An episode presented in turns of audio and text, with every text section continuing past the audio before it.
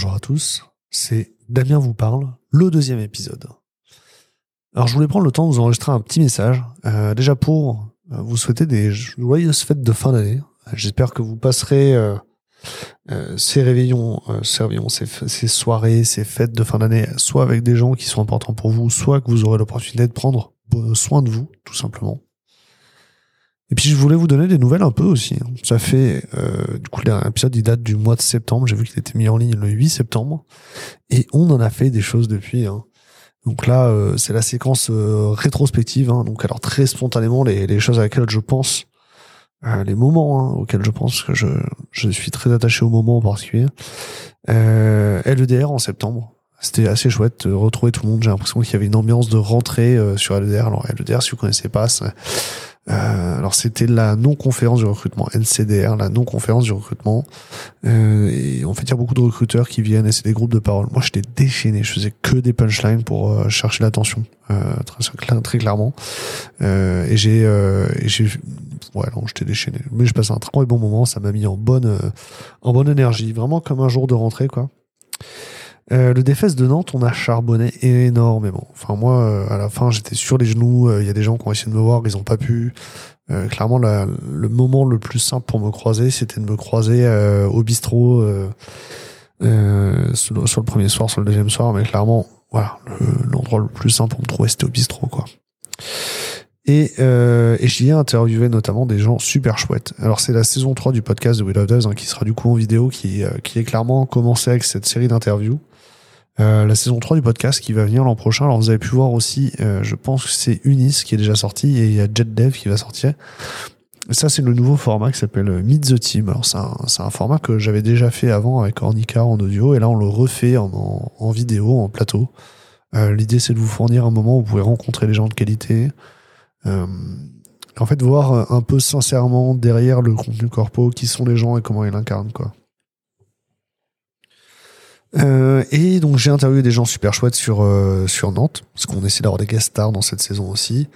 Et j'ai interviewé notamment Manon Gruaz, euh, qui vient du Québec, et donc on ne peut pas croiser euh, à tous les tout le temps. Et c'est un peu l'occasion ce genre d'événement d'avoir des des gens un petit peu euh, super chouettes. Et je vous reparle en particulier de la conférence de Manon juste après. Alors il y a eu LBC Carré aussi. c'est moi, c'est un genre d'événement dans la, dans la vibe que j'aime beaucoup. Hein. C'est-à-dire que les conférences euh, étaient, euh, le contenu, hein, les conférences étaient vraiment euh, inspirationnelles. Euh, j'avais fait, j'ai fait une faute d'orthographe en le tapant. Hein. Vous en foutez à vous à l'oral les fautes d'orthographe, mais euh, moi ça me perturbe alors je l'ai corrigé. Bon, c'est-à-dire que pour certaines, en fait, il faut aller chercher un petit peu loin le lien avec le métier. Euh, c'est-à-dire que si vous avez l'habitude des conférences ou dans une conférence si vous voulez aller à la énième conférence euh, spécialisée sur un métier, voir euh, the rockstar de ce métier qui donne c'est quoi l'état de l'art, euh, les bonnes pratiques, etc. Bah, c'est un peu redondant et puis surtout c'est pas forcément quelque chose que moi je vais mettre en pratique, donc ça m'intéresse de moins en moins. Par contre là, ben voir euh, genre une championne olympique d'escrime qui fait des parallèles avec son métier, qui raconte ses, ses, ses journées olympiques, euh, voir euh, voir la, la, représentante de Sea Shepherd en France qui parle de Sea Shepherd et des enjeux de la surpêche, etc. Bah, moi, ça me parle. Et, euh, et puis même, il y a d'autres conférences où en fait le sujet un peu plus loin. Euh, mais moi, j'arrive à faire des liens avec le métier qu'on fait aujourd'hui, avec le produit. Et ça, je trouve, c'est un peu la magie qu'ont eu les organisateurs cette conférence d'arriver à faire ça. Puis les conférences, les conversations qu'on a du coup euh, en parallèle, hein, au final, de la de la conférence, eh ben, sont vachement chouettes. Euh, elles ont vachement de sens, sont vachement euh, dynamisantes. Voilà. Je vous encourage vraiment à aller voir les replays d'ailleurs sur, euh, sur, je pense, lbccarré.fr, je pense. Et on a pris le train dans la foulée pour aller voir, pour aller voir les, pour aller voir le DevFest de Strasbourg, où on a testé de streamer toute la journée. Alors j'ai écrit Nantes sur mon script. Oh, c'est pas grave les il y en a beaucoup. On a testé donc de streamer sur toute la journée. Et alors moi j'ai beaucoup aimé. Ça, ça m'a pris énormément d'énergie, mais j'ai passé aussi des bons moments avec des, des invités de qualité euh, qui, euh, qui en sont prêtés au jeu de streamer avec moi. Euh, de l'autre côté du stream, il y avait euh, alors je, je, crois qu'au total sur la journée vous êtes 200 à être passés, mais euh, en parallèle, en, en, simultané, c'était euh, 40 ou 45 personnes sur les gros euh, sur les grosses interviews et 20-25 personnes sur les petites. Je pense que le sujet c'est euh, c'est de vous montrer un peu quels sont les temps forts dans le stream et de, de vous de vous en informer, de vous notifier. Donc ça, on va re-réfléchir l'animation du truc, la, la, préparation. en parallèle, les, les filles, Insaf et Charlotte, elles ont tourné un micro-trottoir. Et je peux vous dire qu'elles ont méga charbonné. C'était beaucoup, beaucoup de travail. Ce sera un petit peu, si vous voulez, le vlog de l'événement en post en post prod quoi. Impatient de voir ce résultat là aussi. Ah, et il y avait la semaine, euh, il y avait la semaine des juniors et le live euh, était méga carré aussi. Alors vous étiez chaud comme la braise. Je sais plus c'est quoi les chiffres exactement. Je les ai pas notés sur mon sur mon papier, mais euh, je pense que c'est du thé entre 6 et 9 000 personnes qui sont passées qui sont passées sur le live.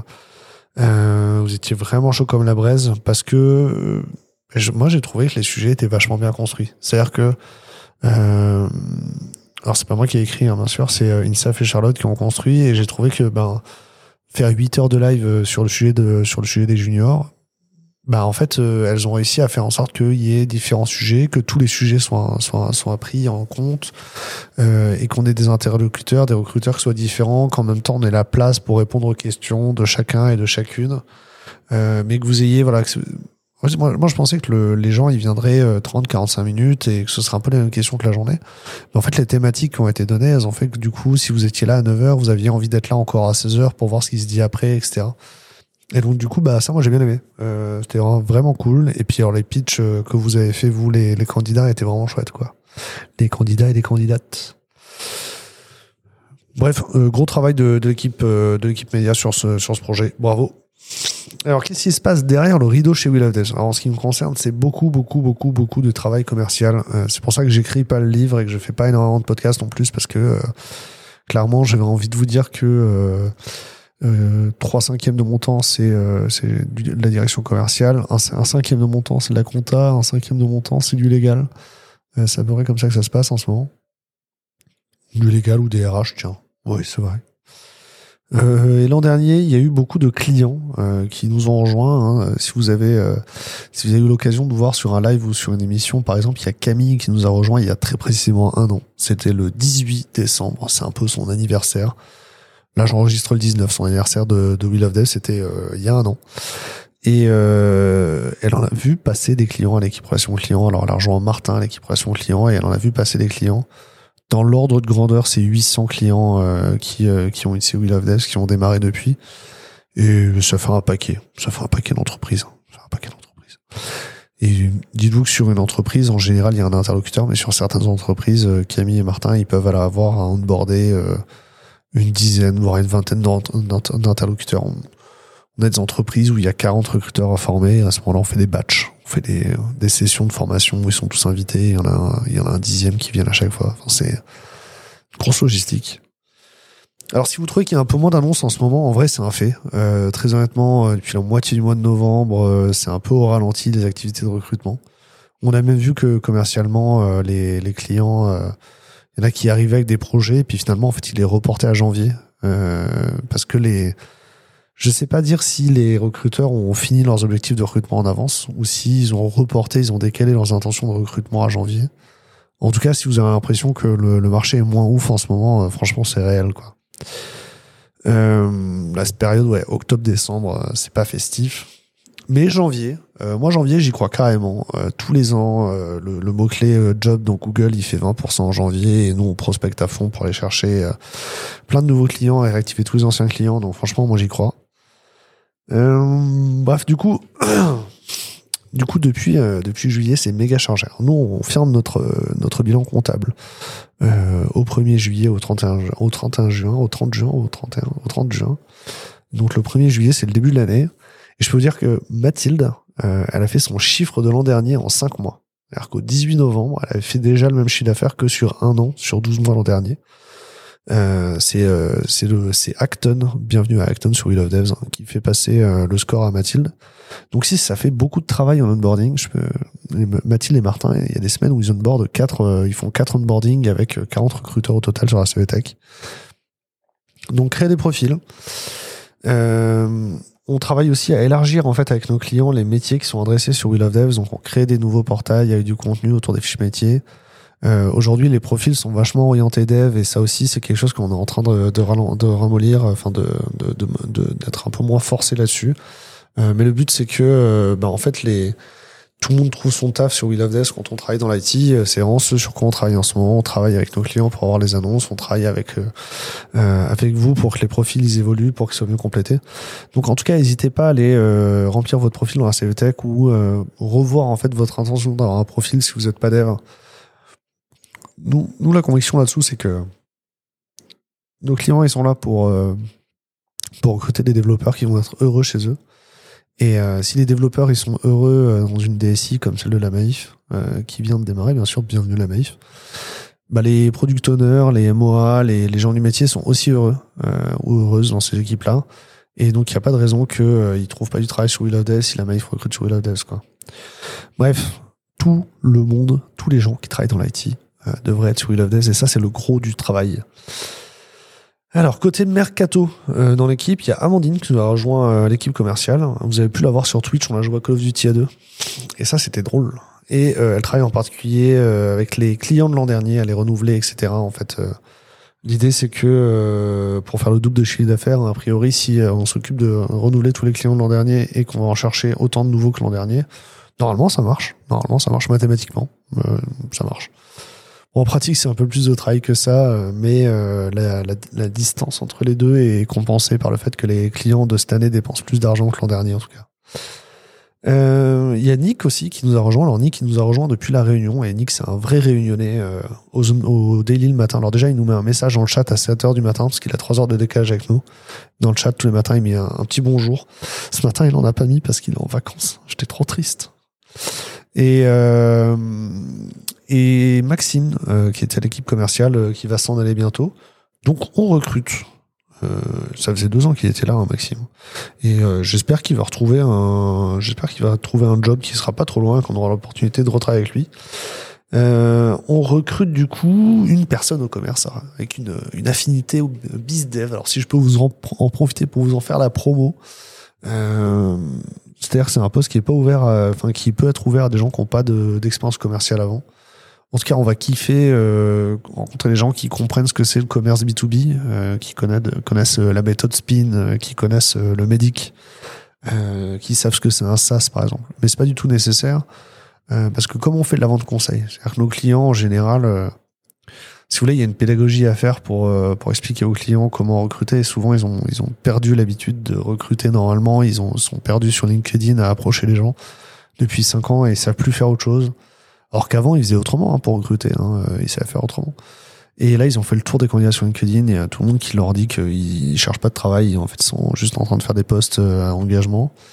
Et euh, ils cherchent à recruter autrement. Donc, c'est une vente conseil de leur expliquer que, bon, bah, en fait, il y a des CVTech, il y a des... Euh, il y a des puis alors les CVTech c'est pas obligé que ce soit des profils avec des CV en PDF uploadés le numéro de téléphone du candidat appelé directement et que les gens ils sont pas genre là à votre dispo spontanément faut leur parler créer du lien tout ça et les annonces aussi que ça fonctionne, que le, le contenu euh, média ça fonctionne aussi parce que ben des fois faire une annonce ça parle pas forcément aux gens donc on peut faire autre chose qu'une annonce comme un podcast, des choses comme ça.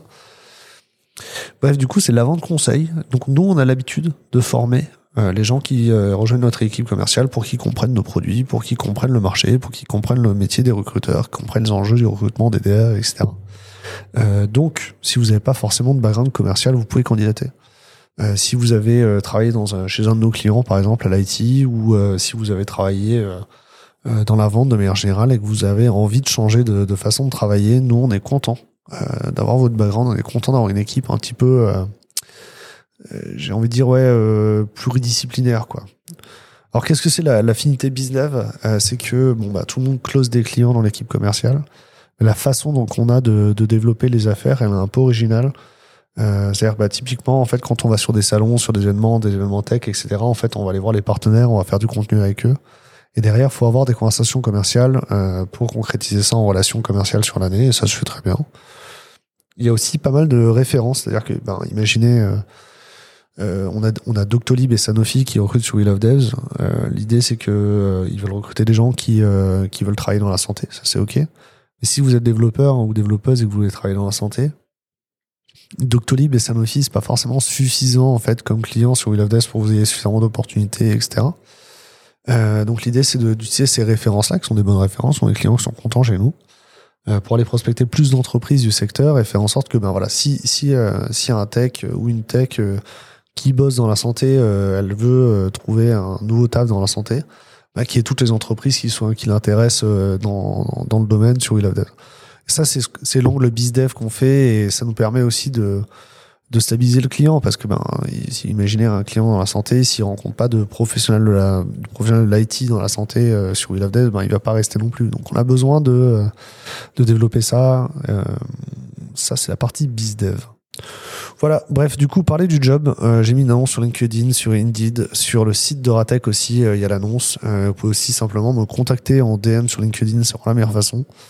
Euh, on fait euh, un petit call euh, pour voir si, si je vois que vous avez les, les bonnes appétences pour le métier. Peu importe le CV d'ailleurs, souvent je regarde pas le CV. Et, et les entretiens, ce sera le 18 janvier. Ne venez pas sans rendez-vous, je le dis encore une fois. Mais tout se passe au bureau, le job il se passe, il est à Oratech, mais on est on est à deux à trois jours de remote par semaine. On est à plutôt à trois jours de, que deux d'ailleurs de remote par semaine. Donc c'est ok d'habiter. Euh, on a des collègues qui habitent, une collègue qui habite à Cambrai, euh, euh, une autre collègue qui habite à Locon. donc tout se fait, tout est possible. C'est assez confortable. Bon, en matière de contenu, pour vous reparler un peu de contenu, moi j'ai trouvé que le reportage No Code qu'on a fait était incroyable. Alors, déjà, il est incroyable dans sa conception. C'est-à-dire que vous avez le reportage, mais vous avez aussi beaucoup de petits éléments de promo qui ont été produits en même temps. Euh, vous avez les interviews complètes des invités qui sont mis sur la chaîne secondaire de YouTube. Vous avez des euh, euh, des, des, des, posts sur les, sur les réseaux sociaux qui vous remettent des, des, des, moments forts de ces interviews-là.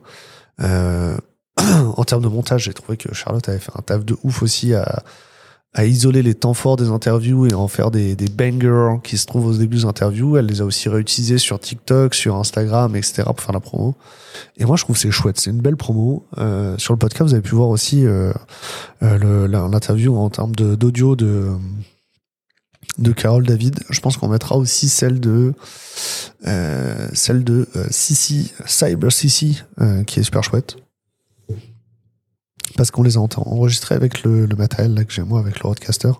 D'ailleurs, je vends un Roadcaster Pro 1 si vous voulez, euh, avec la facture de la boîte si vous êtes une entreprise. C'est super chouette. Qu'est-ce que je disais? Alors j'ai tapé là. Qu'est-ce que je disais? Alors, euh, je sais pas si on mettra l'interview de Camille Blanchot ou de Choubam parce qu'on les enregistrera en visio et euh, du coup la qualité du son est un peu moins bien. Donc dites-moi, euh, envoyez-moi des messages ou mettez des, commentaires sur euh, YouTube sur les interviews que vous voulez qu'on retrouve, remette en podcast si vous voulez les finir en podcast. nous on a besoin de savoir si ça vous intéresse effectivement d'avoir ce genre de contenu. Donc tout ça c'est ce qu'on appelle le gros caillou et on a fait des petits cailloux autour et bah, en vrai c'est la première fois qu'on le fait bien je trouve, ce qui ce qui est assez chouette. Le deuxième sujet c'est que bah en fait le le reportage est vraiment un voyage. Donc dans le, qu'à la base, nous on s'était dit, euh, ben le code, il y a une tendance sur YouTube, on aimerait bien euh, faire un contenu dans la chaîne qui nous mette dans cette tendance-là, quoi. Euh, on était curieux aussi. Enfin moi personnellement, j'étais très curieux du métier, etc. C'était pas forcément un enjeu, c'était pas un, métier prioritaire pour We Love Death, mais euh, il y avait des choses à faire. On savait que ce serait intéressant. Et euh, les invités, en fait, euh, donc Camille Blanchot, Shubham Sharma, euh, Carole David, euh, Cyriel, euh, Istin, nous ont nous ont vraiment permis déjà de ne pas passer à côté du sujet. Et nous ont permis aussi de découvrir finalement que le no code c'est c'est vraiment plus qu'un mouvement et ça touche vraiment les développeurs. C'est pour moi c'est vraiment une rupture comme comme le DevOps. Euh, C'est-à-dire que ça nous désenclave notre relation avec les, autres métiers. Euh, le, le no-code, c'est vraiment une autre façon de collaborer avec les, les autres interlocuteurs qui peuvent avoir dans l'entreprise de manière générale.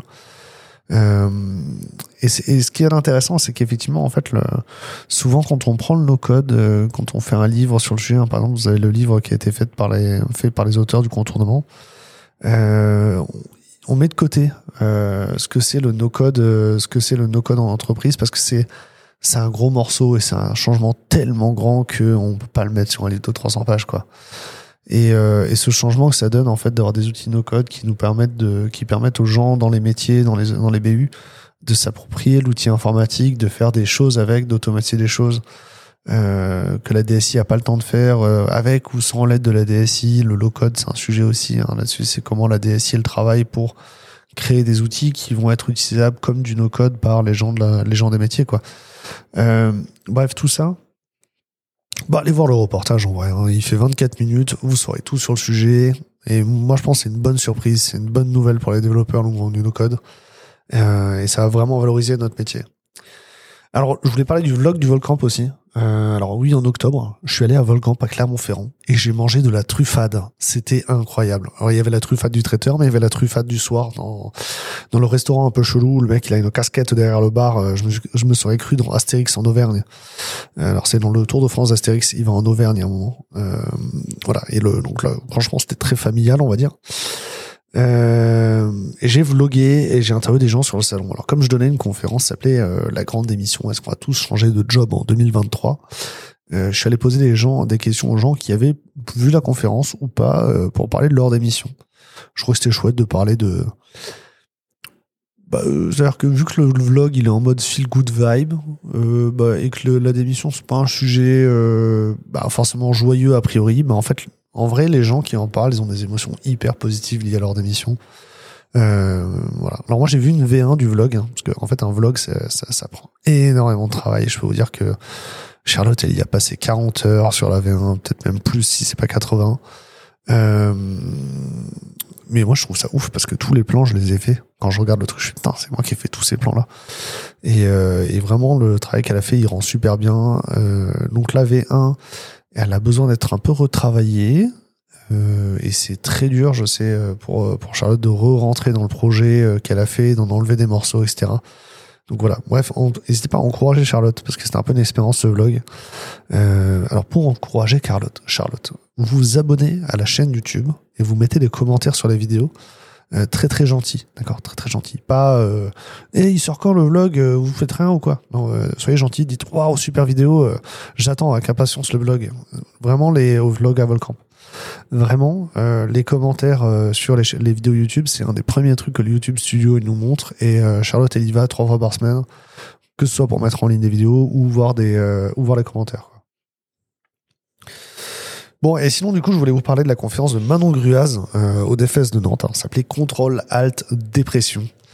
Euh, et en vrai, la santé mentale, c'est un sujet super difficile à aborder. Et euh, je trouve que Manon le fait super bien. Euh, la conférence, elle est vraiment bien dosée. C'est-à-dire que, bah déjà, il y a un témoignage de sa part qui est vraiment... comment expliquer il y a, y, a, euh, y a une mise en scène euh, scénique. Euh, c'est pas violent, euh, mais euh, c'est peut-être c'est peut-être cru. ouais, c'est cru, c'est transparent, mais du coup c'est sincère, c'est authentique, c'est hyper touchant. je pense que dans, dans la salle c'était encore mieux que en vidéo dans la capta YouTube, mais moi du coup j'ai vu quasiment aucune conférence. J'étais un peu triste. Donc dans la salle, ouais, dans, dans, ouais, dans, la mise en scène et en fait dans la théâtralisation, en vrai, euh, elle a osé des choses euh, pour toucher les gens et pour être sincère. Et ça marche super bien. Enfin, moi, ça, ça m'a touché à fond. Euh, donc la partie témoignage, elle est à fond. Le, et, surtout, bah, elle apporte du contenu de fond. Elle donne des, des études. En fait, elle parle des études et explique c'est quoi la dépression en termes neurologiques, etc. Elle, elle explique de manière très bien vulgarisée d'ailleurs. Et il y a aussi en fait euh, voilà une, une, interprétation de la société, une remise en question du, du sens dans les entreprises euh, qui moi m'a beaucoup plu parce que ça rattache avec les sujets un peu plus militants qu'on peut avoir en termes de société, de la, la place des femmes, de, des femmes et euh, d'inclusion à tech, hein, enfin de manière générale quoi. Et, euh, et la santé mentale, ça va avec ça. C'est-à-dire que euh, bah, par exemple, quand on a parlé du, burn-out, euh, je pense que la première fois j'ai vu une conférence un peu, un peu bien sur le sujet, euh, c'était euh, à la conférence du recrutement. Et en fait, déjà, déjà, le truc à comprendre sur le burn-out, c'est que les gens qui font un burn-out, c'est pas, pas des gens qui ont genre c'est pas comme si tu faisais une rupture d'anévrisme parce que tu avais un caillot caché depuis dix ans quoi. Non, c'est pas ça, c'est c'est des gens super impliqués euh, euh, qui euh, qui se dépassent dans leur travail parce que ils veulent faire plaisir aux autres. c'est souvent des gens voilà qui qui sont qui ont une adrénaline, une endorphine quand ils atteignent leurs objectifs, etc. et et en fait, ils nuisent. Finalement, si vous voulez, ils vont sacrifier sans s'en rendre leur santé mentale pour leur job, euh, pour les résultats professionnels. Et, et je trouve que c'est l'entreprise en fait qui euh, C'est-à-dire que l'entreprise, elle doit pas forcément, elle doit, elle doit protéger les gens effectivement, et, et même en fait, si, si, si moi je suis manager, voilà, je, je veux que les gens en fait ils restent en, bonne santé en, dans l'entreprise et pas simplement qu'ils donnent le meilleur d'eux-mêmes sur un sur un sprint, quoi. Euh, il faut voir qu'il y a même en fait, si vous voulez, des, des systèmes de management, de la, des KPI de performance là, et, et en fait, à en demander toujours plus aux gens, euh, des fois, ben en fait, ces systèmes-là, ils vont faire en sorte que il euh, y, a, y a que les gens qui sont finalement euh, euh, propices au burn-out, qui vont rester là, qui vont performer, surperformer, et qui à la fin finissent en surchauffe, qui qui font un burn-out. Et, voilà. Je pense que voilà. Souvent, du coup, on dit oui, cette personne-là a fait un burn-out, et on a tendance à un petit peu la montrer du doigt, à dire voilà c'est quelqu'un euh, qui est un peu plus faible que les autres, mais le, le vrai sujet c'est qu'une entreprise où les gens font un burn-out, c'est une entreprise qui a un problème quoi. C'est un problème qui est systémique, c'est souvent du harcèlement managérial ou des très mauvaises compétences en management. Et, euh, et ce sujet-là, ouais, il n'est pas abordé frontalement. Et, euh, et Manon, elle y rentre par un angle particulier qui est, si vous voulez, le, un angle société, euh, voilà, euh, bon bah elle parle de euh, de la masculinité toxique, elle parle de la misogynie. C'est vrai que les femmes sont plus souvent victimes de burn-out dans les entreprises. Euh, elle parle, elle parle du capitalisme, en fait, de la, de, ce que le capitalisme nous nous, nous, donne en fait, euh, et, au final de cette culture du, de la compétitivité en entreprise qui fait que dans les, surtout dans les startups et dans la tech, qui fait que ben nous les entrepreneurs, on veut, on veut lever des fonds de plus en plus gros. Moi j'ai toujours eu l'impression que voilà, j'avais levé moins qu'un million. Du coup, bah, les entrepreneurs qui ont levé au moins un million, ils sont quand même dans une autre game. Euh, et clairement, des fois, euh, des fois, ouais, j'ai même eu des investisseurs qui me qui me mettaient des baffes en mode non, mais ton projet est pas assez ambitieux, moi ça m'intéresse pas. On peut juste se dire qu'on n'a pas envie de travailler ensemble gentiment. Quoi. On n'est pas obligé de se mettre des tatanes sur la tronche. Quoi. Bref, du coup, ça c'est le c'est le sujet je trouvais que c'était intelligent de rentrer dans le, dans le truc. Alors, j'ai pas du tout lu mon script, j'en étais où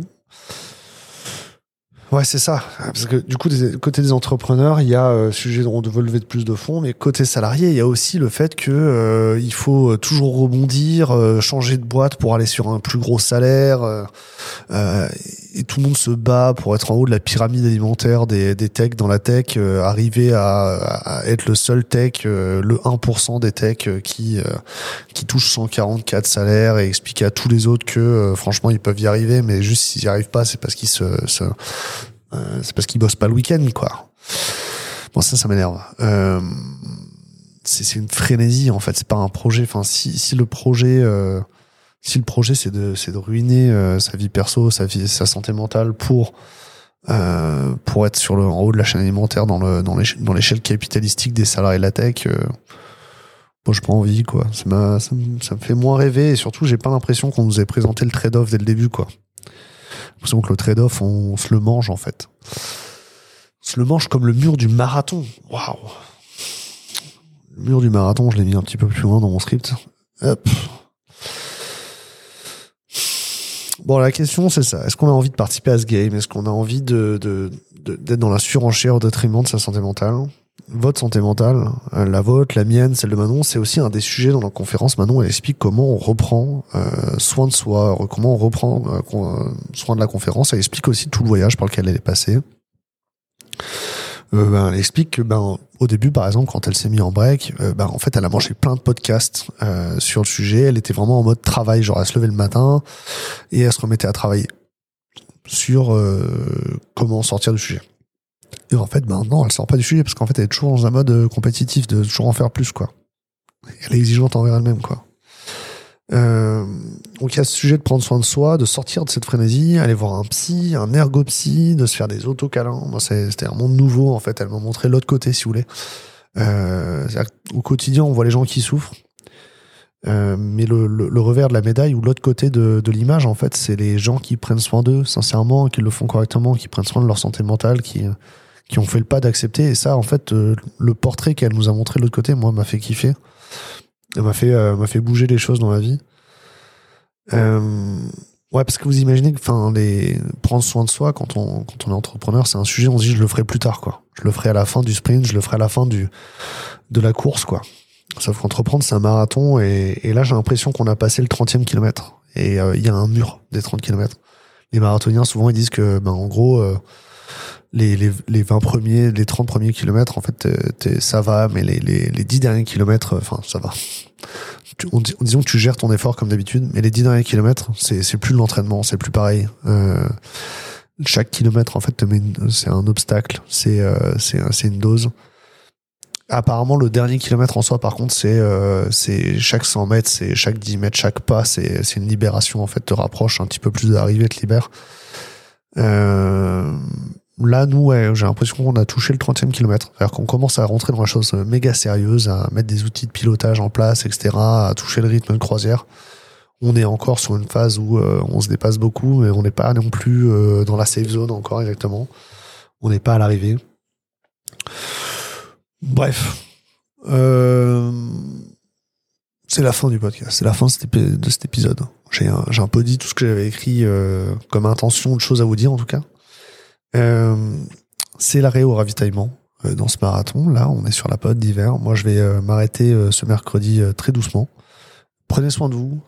prenez soin de, votre santé personnelle, physique et mentale aussi. Et euh, allez voir la conférence de Manon sur YouTube. En vrai, euh, c'est si vous voulez prendre, vous déconnecter, euh, c'est une invitation à la déconnexion. ouais. C'est une invitation à, à prendre soin de soi, à se déconnecter. Allez voir la conférence de Manon sur YouTube. Je vous remettrai le lien euh, dans la description du podcast. Bisous. Oh, et puis, euh, si vous avez écouté le podcast jusque-là, euh, envoyez-moi des feedbacks. J'ai kiffé recevoir vos messages sur Twitter. Alors, je suis sur Mastodon maintenant. Il y a un Mastodon We Love Devs. Vous pouvez me retrouver dessus.